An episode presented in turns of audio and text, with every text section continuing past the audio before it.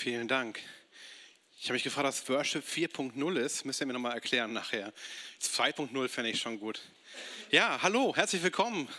Ich freue mich, dass ich bei euch sein darf zum ersten Mal. Ich habe vorher Christiane gefragt, habt ihr einen Dresscode? Und ich bin dankbar, dass ich in der Saunakirche so auftreten darf. Das ist äh, wirklich hilfreich. Alles andere wäre eine Qual. Ja, schön, dass ihr da seid. Ich habe gehört, ihr habt keine einfache Zeit als Gemeinde, um es mal äh, ganz salopp zu formulieren. Ich weiß nicht viel, keine Sorge. Ich habe überhaupt keine Ahnung. Ich kenne euch ja gar nicht. Ja? Ähm, alles gut, aber das ist manchmal herausfordernd. Und im Vorfeld habe ich dann die Frage gestellt, so was ist eigentlich dran? Gibt es irgendein Thema, das euch bewegt? Und wir kamen sehr schnell dran, dass äh, auf dem Wasser gehen, auch gerade dieser Bibeltext, den ich gleich vorlesen werde, eigentlich ziemlich gut passt. Vielleicht für euch als Gemeinde, aber sicherlich auch für manche von euch persönlich, obwohl ich euch ja gar nicht kenne. Aber nehmt einfach mit, was für euch passt. So, ja. Ähm, ihr könnt euch dann überlegen, ob ihr mich mal wieder einladet oder so. Ähm, also ich glaube, äh, Heiner Rust war schon hier bestimmt und Michael Bendorf auch schon und Walter Rolko bestimmt auch schon. Also ähm, kennt ihr ja Leute aus unserer Gemeinde ganz gut. Jetzt die Frage an dich. Bist du schon mal auf dem Wasser gegangen? Und das hören wir natürlich erstmal dann sofort gleich übertragen, weil logischerweise ist wahrscheinlich, schätze ich mal jetzt, äh, keiner von euch schon mal richtig auf Wasser gelaufen. Es sei denn, ja, mein Sohnemann, der war Pleatsch, der sagte, haha, wir sind schon alle auf dem Wasser gelaufen, das war gefroren. Ja, das stimmt. Es ist richtig. Das kann man. Das geht. Da muss man auch keine besonderen Fähigkeiten haben, außer vielleicht ein bisschen vorsichtig zu gehen. Aber so auf richtigem Wasser zu gehen, so, das ist schon mal eine andere Nummer. Und wir hören das natürlich häufig dann im übertragenen Sinn auf dem Wasser gehen heißt, sich in eine Situation hineinzubegeben, in der du letzten Endes wissen musst, okay, es ist Gott, der mich ruft und das Wasser wird auch tragen, obwohl Wasser normalerweise nicht trägt. Das heißt, im Prinzip gehe ich einen Schritt im Glauben, in der Hoffnung, dass Gott da ist und mit mir auch weitergeht. Und darum ging es ja auch in dem Lied, das wir gerade gesungen haben. Und vielleicht hast du auch die Erfahrung gemacht, ich bin mal einen, einen Schritt aufs Wasser gegangen und habe festgestellt, ich werde nicht nur an den Füßen nass, sondern ich gehe komplett unter. Das ist keine schöne Erfahrung. Ähm, vor allem, wenn man nicht schwimmen kann oder wenn man denkt so, oh, oh, ja, jetzt habe ich mal was gewagt für den Herrn, jetzt habe ich mich mal rausgewagt und habe voll einen auf die Mütze gekriegt. Das kann passieren. Das ist möglich. Und manchmal ist man dann zögerlich und denkt, das mache ich jetzt nie wieder und zieht sich zurück. Ich möchte euch heute ermutigen. Also ihr sollt heute hier rausgehen und ich hoffe, ihr geht dann raus und sagt, Halleluja, ja, mir geht es gut. So, das wäre schön. Ja, und nicht nach dem Motto, oh, das war eine super Predigt, die hat mich voll runtergezogen. Ja, das wäre jetzt blöd. Also ihr sollt rausgehen und sagen, ja, die Sonne scheint, Gott ist gut und es geht weiter. Das ist schon mal eine gute Botschaft. Also, Predigtext. Ich lese aus Matthäus 14 die Verse 22 bis 33. Nun drängte Jesus die Jünger unverzüglich ins Boot zu steigen. Also vorher war die Speisung der 5000, die hatten viel zu tun, ja, die Jungs. Am Schluss noch zwölf Körbe übrig, das war eine Menge Zeug. Jesus drängte die Jünger, unverzüglich ins Boot zu steigen und ihm ans andere Ufer vorauszufahren. Er wollte inzwischen die Leute entlassen, damit sie nach Hause gehen konnten. Als das geschehen war, stieg er auf einen Berg, um ungestört beten zu können. Später am Abend war er immer noch dort, ganz allein. Das Boot befand sich schon weit draußen auf dem See und hatte schwer mit den Wellen zu kämpfen, weil ein starker Gegenwind aufgekommen war. Gegen Ende der Nacht kam Jesus zu den Jüngern, er ging auf dem See. Als sie ihn auf dem Wasser gehen sahen, wurden sie von Furcht gepackt. Es ist ein Gespenst, riefen sie und schrien vor Angst. Aber Jesus sprach sie sofort an. Erschreckt nicht, rief er. Ich bin's. Ihr braucht euch nicht zu fürchten. Da sagte Petrus, Herr, wenn du es bist, dann befiehl mir, auf dem Wasser zu dir zu kommen. Komm, sagte Jesus. Petrus stieg aus dem Boot und ging auf dem Wasser auf Jesus zu. Doch als er merkte, wie heftig der Sturm war, fürchtete er sich. Er begann zu sinken. Herr, schrie er, rette mich. Sofort streckte Jesus seine Hand aus und hielt ihn fest. Du Kleingläubiger, sagte er, warum hast du gezweifelt? Dann stiegen beide ins Boot und der Sturm legte sich und alle, die im Boot waren, warfen sich vor Jesus nieder und sagten, du bist wirklich Gottes Sohn. Also, es, es gibt ja Theologen, die haben versucht, so alle Wunder aus der Bibel rauszunehmen. Das ist eine ziemlich blöde Geschichte, weil letzten Endes hast du dann ein ganz schmales Buch. Weil die Bibel voll von Wundern ist, vom Anfang bis zum Ende. Und das wird dann hier so metaphorisch übertragen, irgendwie so auf dem Wasser geht. Was heißt es für dich, aus dem Boot zu steigen, deine Sicherheit zu verlassen? Und hört sich ein bisschen an wie so ein Psychologengequatsch. Also nichts gegen Psychologen, ich finde es ein toller Beruf, kein Ding. Ich habe auch einige Verwandte, die da unterwegs sind. Aber der Punkt ist, äh, das ist dann einfach dünne Sülze. Also entweder kann Jesus auf dem Wasser gehen oder nicht. Entweder ist das wahr oder nicht. Entweder kann man mit Gott über Mauern springen und Dinge tun, die man vorher nicht konnte oder nicht. Das ist relativ einfach. Und hier in dem Text wird deutlich, die Jünger kriegen es mit der Angst zu tun. Es war überhaupt nicht erwartbar nach dem Motto, ja, auf dem Wasser gehen ist unsere neue olympische Sportart. Nein, das, das, haben wir noch nie gesehen. Das waren hartgesottene Fischer, die man, die kannten sich aus. Teilweise waren es ja Fischer in, in, der, in der Gang, mit der Jesus unterwegs war. Die sind da an diesem See groß geworden. Die kennen da alles. Die wussten auch, es gibt auf dem See Genezareth manchmal kräftige Fallwinde, die kommen und ganz schön Stress machen können auf dem kleinen See. Der ist so ungefähr 21 Kilometer lang und was ich 12 Kilometer breit. An der tiefsten Stelle ist er 43 Meter tief. Also da kannst du nicht auf dem Wasser gehen. Das sind auch keine Steine, vor allem nicht mitten auf dem See. Das geht nicht. Deswegen glauben die Jünger ja gleich, ah, ein Gespenst. Also es muss ein Geist sein. Hier kann keiner langlatschen. Hier ist noch nie einer langgelatscht. Ja, das kann nicht sein. Und sie schrien vor Angst. Ich meine, das waren hartgesottene Männer. Ja, also heute würde man sagen, die hatten alle ordentlich Muckis, Tattoos und äh, wenn die mal Bier getrunken haben, dann war nach dem ersten Kasten mal vorgeglüht. So, ja. Solche Typen waren das. Das waren jetzt nicht so Hemmflinge, die noch nie ein Boot gesehen haben. Die wussten schon, wie das geht, aber die waren einfach völlig von fertig. Jesus geht hier auf dem Wasser oder da geht einer auf dem Wasser und dann sagt Jesus, ey, ich bin's, erschreckt euch nicht, fürchtet euch nicht. Übrigens 52 Mal in der Bibel steht, fürchte dich nicht. Für jede Woche einmal. Das ist gut. Weil wenn wir Gott begegnen, dann könnte man manchmal denken, oh, oh, auaha, das ist eine Nummer. Wir haben manchmal aus Gott so einen kleinen, so, so einen kleinen, so, so ein Lego-Göttchen gemacht. Ne? So kannst du immer dabei haben oder so. Der ist dann schön in der Schachtel und alles ist gut, aber das ist nicht Gott. Wenn Gott auftaucht, kriegst du es mit der Furcht zu tun. Das ist normal in der Bibel. Das ist völlig normal. Und hier ist es auch so. Und Petrus ist dann wieder der Schnellschnacker, ja? der Schnellchecker, der, der manchmal schneller reden kann, als er denken kann. Nach dem Motto so, ey, ich bin Fischer, ja, ich bin, also Petrus hieß mit Nachname Fischer. Wusstet ihr nicht? Ist aber so, weil er war, kommt aus der Fischerfamilie. Sein Papa war Fischer, sein Opa war Fischer, sein Uropa war Fischer, die waren alle Fischer. Ja, und Jesus sagt dann, jetzt wirst du Menschenfischer, kriegt also einen Doppelnamen, Menschenfischer. Also, war ein Scherz. Also Petrus legt los. Ja, ich habe nicht gelacht. Da dachte ich, okay, vielleicht seid ihr so ernsthafte Predigten gewohnt, keine Ahnung.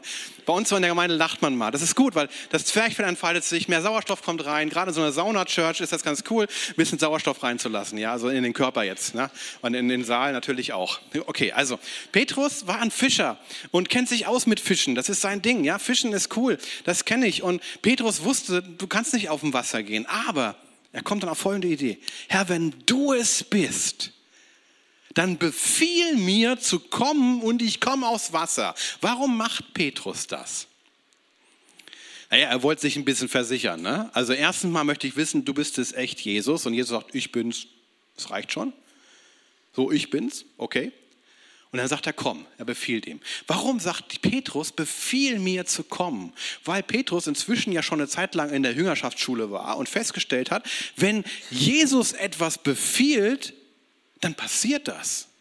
Also, keine Ahnung, äh, da sind sechs Gefäße mit Wasser, 600 Liter, eigentlich zum Händewaschen gedacht oder so, ja? Und Petrus äh, und Jesus sagt, geht mal hin, schöpft das und bringt das dem Mundschenk der sagt, ey, wo habt ihr den Wein her? Ja, Petrus befiehlt, geh, tu dies und es geschieht. Es kommen zehn Aussätzige zu Jesus. Die können nicht im Dorf leben, die müssen außerhalb leben, weil man da eben nicht gelebt hat. Und diese zehn Aussätzigen sind ausgestoßen, die haben keinen Kontakt mit anderen Menschen, die müssen sich separieren, die müssen für sich leben, die haben ein ziemlich bescheidenes und schlechtes Leben. Sie kommen zu Jesus und sagen, hey Jesus, du kannst uns heilen. Und Jesus sagt nicht einfach, seid geheilt, sondern er sagt, ey, geht zum Priester, zeigt euch dem und der wird euch sagen, dass ihr geheilt seid, alles ist gut. Er befiehlt ihnen zu gehen. Die sind noch nicht geheilt. Er befiehlt ihnen zu gehen. Und zack, sind sie geheilt. Einer kommt zurück, bedankt sich, die anderen, keine Ahnung, die waren so sehr am Party feiern, dass sie das vergessen haben oder so. Oder Petrus und Jesus haben das Problem, wir müssen Steuern zahlen. Und Jesus sagt, du kein Problem, Petrus, du gehst jetzt mal raus, bist Fischer, kennst dich aus, nimmst mal eine Angel, hängst die raus, kommt ein Fisch, nimmst den Mund auf, zwei Denar drin, für dich, für mich, bezahlt. Ganz ehrlich, das hat Petrus auch noch nie erlebt. Ja? Dass so ein Fisch angelst und der hat ein zwei Denarstück im Mund, so, das sind zwei Tageslöhne im Fisch, hallo, das ist nicht normal. Und viele Theologen haben sich gefragt, wann ist dieses Stück im Mund des Fisches gelandet? Also schon als er im Wasser war, als die Angel ausgeworfen wurde, als er angebissen hat oder als er den Mund aufmachte. Ganz ehrlich, keine Ahnung. Ist auch egal. Aber Petrus wusste, wenn Jesus etwas befiehlt, dann passiert was. Und wenn du sagst, komm mit aufs Wasser, nach dem Motto, ey, der kann auf dem Wasser gehen, dann will ich das auch mal können. Und Petrus ist zack, so. Und jetzt ist der wichtige Punkt für uns zu lernen. Wann immer du denkst in deinem Leben, in deinem Alltag, du sollst etwas für Gott tun, merk dir folgenden Satz. Mache nie etwas für Gott, von dem du nicht vorher überzeugt hast, dich nicht vorher überzeugt hast, dass es wirklich Gott war, der dich da gerufen hat. Ganz wichtig, ganz wichtiger Punkt. Du musst dich überzeugen, dass es Gott war, der dich gerufen hat. Und nicht so, ja, ich denke mal, es ist irgendwie gut und das mache ich jetzt. Ähm, nee, du musst es irgendwie klarkriegen. Wie macht man das? Naja, frag mal Leute, die dich gut kennen. Ja, und sag, hey, du kennst mich. Ja, ich habe jetzt Folgendes vor. Hältst du das für eine blöde Idee oder so, wenn alle Leute, die dich gut kennen, sagen, ey, das ist die beste Idee ever, ja, wir sind froh, dass du endlich den Weg gehst, okay, ja. Wenn die aber sagen, du sag mal, geht's noch? Was ist mit dir los? Das geht gar nicht. Und wenn deine vielleicht älteren Freunde oder so, vielleicht hast du so ein paar weise Mentoren in deinem Leben oder so, die schon graue Haare haben oder irgendwie, und wenn die dann sagen, nee, lass mal lieber, ich kann das nicht sehen, ich habe da keinen Frieden drüber, okay, dann solltest du drauf hören. Aber klug ist es, vorher mal zu fragen. Vielleicht hast du auch einen Gebetspartner oder eine Gebetspartnerin. Vielleicht bist du in einer Kleingruppe, im Hauskreis oder irgendwo, wo Leute sind, die dich kennen, die sagen können, ja, ich glaube, das ist eine gute Idee. Oder die sagen können, also das finde ich eigentlich nicht gut. Und ich hoffe, dass die Leute im Hauskreis oder in deinem Umfeld auch, ich sag mal, den Mumm haben, dir das zu sagen, was sie eigentlich denken. Weil nichts ist schlimmer, als wenn hinterher jemand kommt und sagt, ich habe mir das schon immer gedacht. Dann sage ich, ja, du Pappnase, warum hast du nichts gesagt? Also wenn du denkst, das ist Gott, der dich ruft, ist es gut, das ein bisschen klar zu kriegen, dass es wirklich Gott ist, der dich ruft und nicht nur irgendwie eine blöde, spinnerte Idee. Okay. Und dann hm, ist auch witzig. Petrus, was macht er? Er steigt aus dem Boot. Wohin? Ja, aus Wasser. So. Ähm, wenn du auf dem Wasser laufen willst, dann geht das. Es gibt zwei Möglichkeiten, also jetzt außer dem gefrorenen Wasser. Die erste Möglichkeit ist, du hast Schuhe, die sind so groß wie drei Parkplätze. Ja? Und haben so kleine Härchen unten. Kann man machen, ist aber jetzt ein bisschen unpraktisch. Ja, so, sag ich mal, solche Schuhe zu tragen. Wahrscheinlich auch ein bisschen schwer, keine Ahnung. So, die zweite Möglichkeit ist, du musst dich mit ungefähr 160 Stundenkilometern vorwärts bewegen. Dann bleibst du auch auf dem Wasser, ja, so wie so ein Stein quasi, fetzt darüber über die Oberflächenspannung. Ist aber jetzt auch nicht wirklich hilfreich. Ja? Ich seid ja, seid ja in einer Autostadt, 160 km/h als Mensch ist jetzt nicht so das Tempo, mit dem man sich bewegen sollte, ja, auf die Dauer zumindest. Also fällt auch schon mal aus. Es geht nicht. Und es steht hier im Text so schön, Petrus stieg aus dem Boot und ging auf Jesus zu. Das hat funktioniert. Er konnte auf dem Wasser gehen. Das ist schon cool. Ohne Parkplatzschuhe. Ganz entspannt. Und was passiert dann? Dann nimmt er seinen Blick weg von Jesus. Ganz wichtig. Er guckt nicht mehr auf ihn. Er guckt auf die Wellen, auf den Sturm, auf den Wind und kriegt es mit der Angst zu tun. Und kaum blickt er nicht mehr auf Jesus, kaum hat er Angst, beginnt er zu sinken. So, wenn du auf Wasser gehst und anfängst zu sinken, weißt du, es dauert, du kannst jetzt keinen langen Satz mehr sagen. Der Satz, der dann rauskommt, muss kurz sein, schnell. Ja, Herr, rette mich, ist ein kurzer Satz, im Griechischen zwei Worte. Mehr geht nicht, weil dann bist du untergegangen. Das muss ganz schnell gehen. Herr, rette mich. Und wisst ihr was? Im Text steht so schön da, sofort, sofort packte Jesus ihn und hielt ihn fest. Was können wir daraus lernen? Jesus ist nie weiter von dir weg als ein Gebet. Ein Gebet.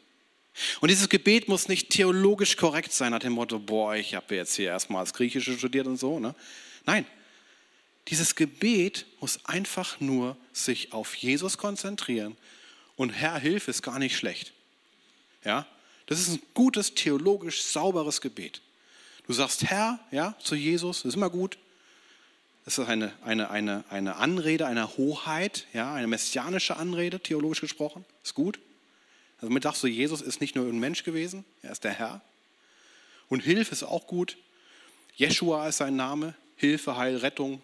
Also du sagst praktisch zweimal, Herr, Herr, das reicht.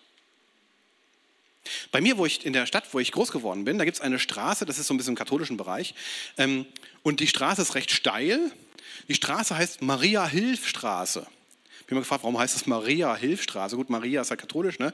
Ähm, aber der Punkt ist, es soll einen Kutscher gegeben haben, der da runtergefahren ist und plötzlich sind die Pferde durchgegangen und das Einzige, was er noch rausgekommen hat, war Maria, hilf! Also er hätte sich auch an Jesus wenden können, aber manchmal, also, manche gehen den Umweg über Maria, das ist, ist okay, ja? Geht irgendwie auch. Auf jeden Fall hat es geholfen und seitdem heißt die Straße Maria-Hilfstraße, ja? Ich hatte das auch mal. Ich hatte meinen Führerschein, das wisst ihr ja auch, wenn man einen Führerschein hat, hat man eine Fahrerlaubnis, aber man kann noch kein Auto fahren. Das ist immer ganz wichtig, muss man allen sagen, die unter 25 sind. Du hast zwar eine Fahrerlaubnis, aber du kannst kein Auto fahren. Ja, es, es tut weh, ich weiß. Aber wenn du mal 40 bist oder so oder älter, dann weißt du, was es heißt, Auto zu fahren. So, ich bin also mit dem Auto gefahren. Ich sage jetzt nicht, welche Marke, es war eine andere. Ähm, hatte sechs Zylinder, war ein schönes Auto. Papas Auto, und also mit Papas Benz bin ich, äh, eine, äh, bin ich eine Straße lang gefahren und die war nass. Ja, nasse Straßen, ja, Kurve, Abfahrt von einer Bundesstraße, kann man machen. Aber nasse Straße, schweres Auto, hohe Geschwindigkeit, schlechte Kombination. Das Auto fing an zu schlingern. Ich so, oh.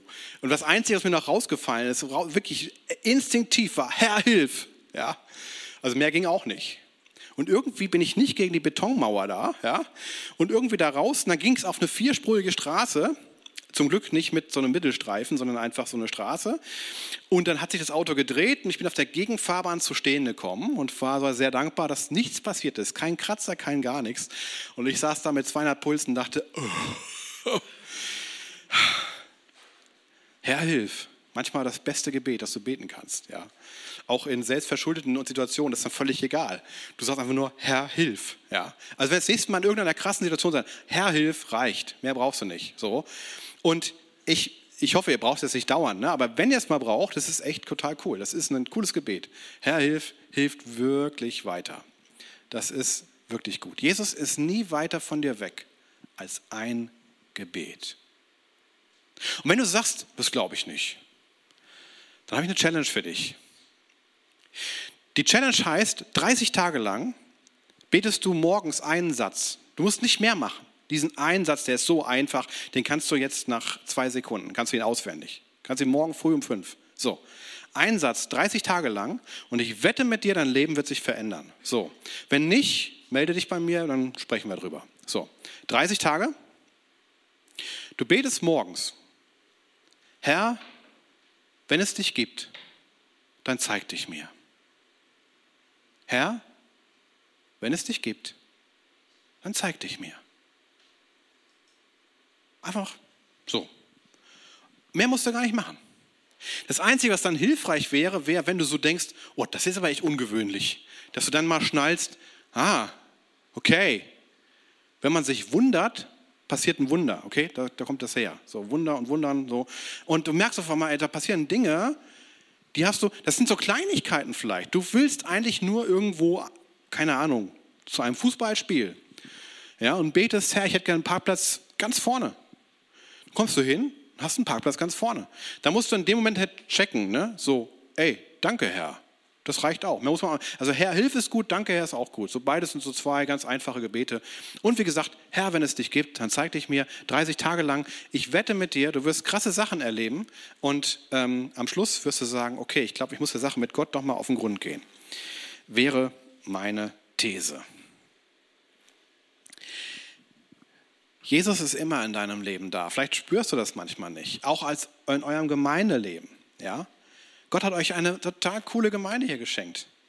Ja? Äh, super. Und Gott hat hier angefangen zu bauen und er wird weiterbauen. Er wird mit euch weitergehen. Darauf dürft ihr vertrauen. Und wenn es mal ein bisschen scheppert im Gebälk, ja, das ist normal. Hallo? Wo Menschen sind, da menschelt es. Schon mal gehört? Das kennen wir doch überall. Im Kindergarten, in der Schule, im Studium, bei Nachbarn. Ja, nicht jeder hat ja freundliche Nachbarn. Ja? Nachbarn und Verwandte kann man sich im Leben nicht aussuchen. Das ist manchmal echt hart. Aber dann zu sagen, nee, ich will daran festhalten, dass Jesus da ist, dass er sich da auch immer wieder verherrlicht und dass er was draus macht, etwas Wunderbares draus macht. Und dass ich ihm vertrauen kann, dass er mich auch nicht vergessen hat, dass er euch auch nicht hier vergessen hat, dass er gute Wege mit euch geht und dass ihr euch freuen könnt auf das, was kommt. Manchmal weiß man nicht alles, aber ganz ehrlich, wenn ich vor 20 Jahren gewusst hätte, was ich heute weiß, das hätte mich, glaube ich, ein bisschen fertig gemacht. Ja, vielleicht geht es dir ähnlich. Ich will auch nicht wieder 20 sein, muss ich ehrlich sagen. Ja, ich bin froh, dass ich so manches auch durch habe. So, das ist eigentlich ein gutes Gefühl. Ähm, vielleicht geht das manchen von euch auch ähnlich. Außer den 20-Jährigen natürlich.